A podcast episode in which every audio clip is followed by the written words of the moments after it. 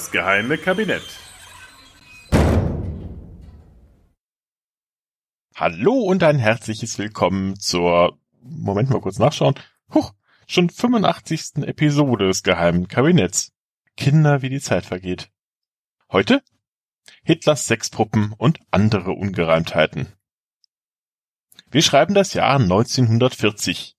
Ganz Frankreich ist von den Deutschen besetzt. Ganz Frankreich? Na gut, nicht ganz Frankreich. Der Süden, na gut, der war nicht von der Wehrmacht besetzt, sondern unterstand dem Marionettenregime von Vichy. Aber so ist meine Asterix-Anspielung kaputt. Naja, auch egal. Jedenfalls steht mit dem Waffenstillstand vom 2. Juni 1940 im Wald von Compiègne Frankreich unter der Kontrolle des Naziregimes. Ganz Frankreich? Nein, nicht ganz Frankreich. Eine kleine unbeugsame Entität mit dem Namen Treponema Palladium SSP. Palladium hört nicht auf, dem Eindringling Widerstand zu leisten. Und das Leben ist nicht leicht für die deutschen Soldaten, die als Besatzung im befestigten Lugdunum, äh, also Paris, liegen. Denn es handelt sich um eine sehr kleine Entität, die da Schwierigkeiten macht. Ein Bakterium. Genauer gesagt der harte Schanker oder besser bekannt als die Syphilis, die sich unter den Besatzern breit machte. Heinrich Himmler bestätigt dies in einem Memo ans Führerhauptquartier. Die größte Gefahr in Paris ist die weit verbreitete und unkontrollierbare Anwesenheit von Prostituierten. Hitler entsann daraufhin einen aufsehenerregenden Plan. Er setzte das Borghild-Projekt in Gang. Hierzu beauftragte er einen gewissen Adam Zimmermann am Deutschen Hygienemuseum in Dresden mit der Entwicklung einer lebensechten, aber eher kleinformatigen Frauenfigur, die der deutsche Soldat zusammengefaltet in seinem Tornister für den Fall der Fälle mit sich führen konnte. In Dresden kannte man sich gut mit derartigen Skulpturen aus. 1930 war das Deutsche Hygienemuseum Schauplatz der zweiten internationalen Hygieneausstellung gewesen. Die Hauptattraktion damals war ein lebensgroßes Modell eines Menschen, der gläserne Mensch. Er bestand übrigens anders als der Name suggeriert, nicht aus Glas, sondern aus dem durchsichtigen Kunststoff Zellon. Die Haut und Muskelgewebe waren dabei durchsichtig, so dass der Blick ins detailliert gestaltete Körperinnere möglich war. Man sah das Skelett, die inneren Organe mit den Blutgefäßen und die Nervenbahnen.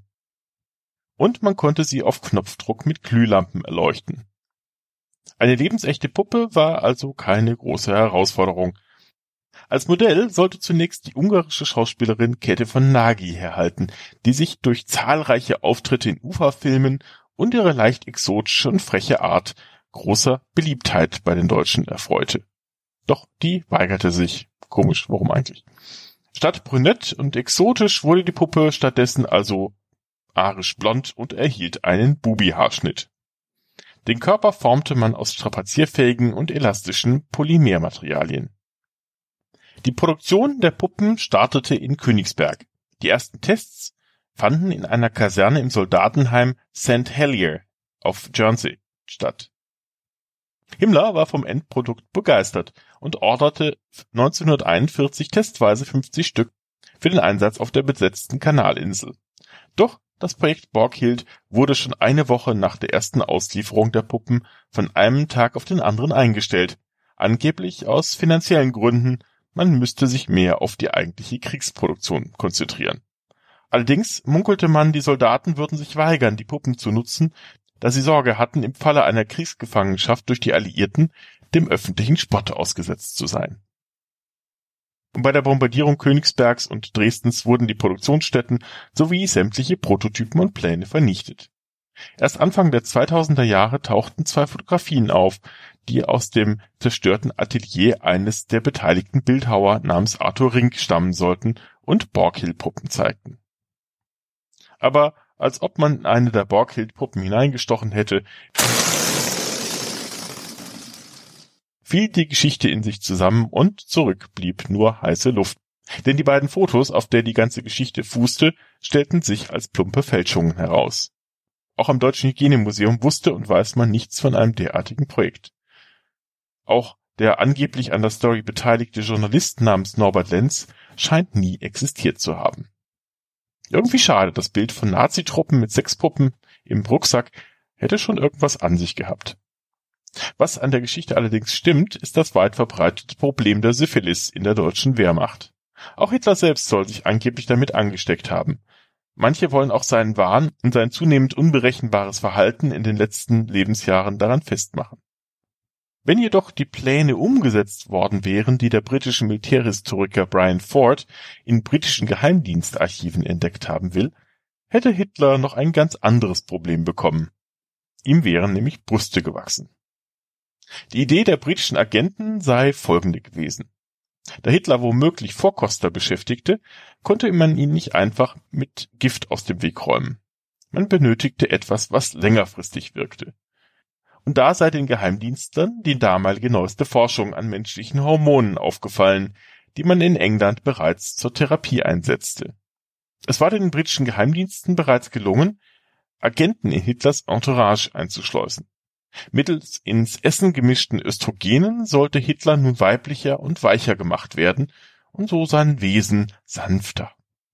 Da die Wirkung nur schleichend einsetzen würde, würde man Veränderungen erst dann bemerken, wenn alles bereits zu spät wäre, falls man sie überhaupt wahrnehmen würde. Aber auch auf anderem Wege wäre eine Hormongabe möglich gewesen.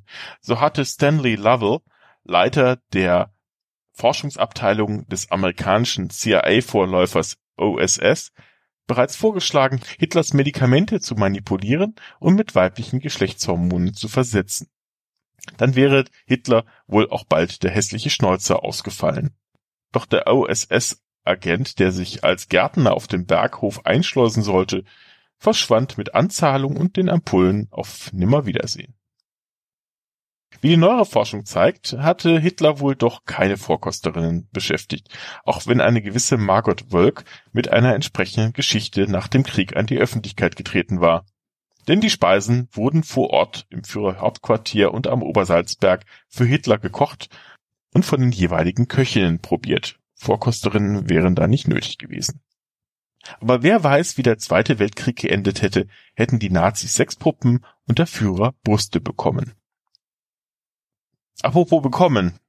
Komische Herleitung, aber es ist wirklich die letzte Gelegenheit für euch, noch Weihnachtspost von mir zu bekommen, wenn ihr euch bei Patreon anmeldet und mir eure Adresse mitteilt. Mit einem Euro pro Folge seid ihr schon dabei.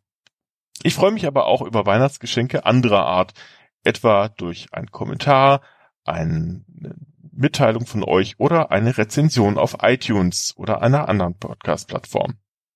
Und falls euch bis zur nächsten Episode langweilig werden sollte, hört doch mal den Adventskalender, äh, Verzeihung, Jahresendfestkalender der Geschichtenkapsel.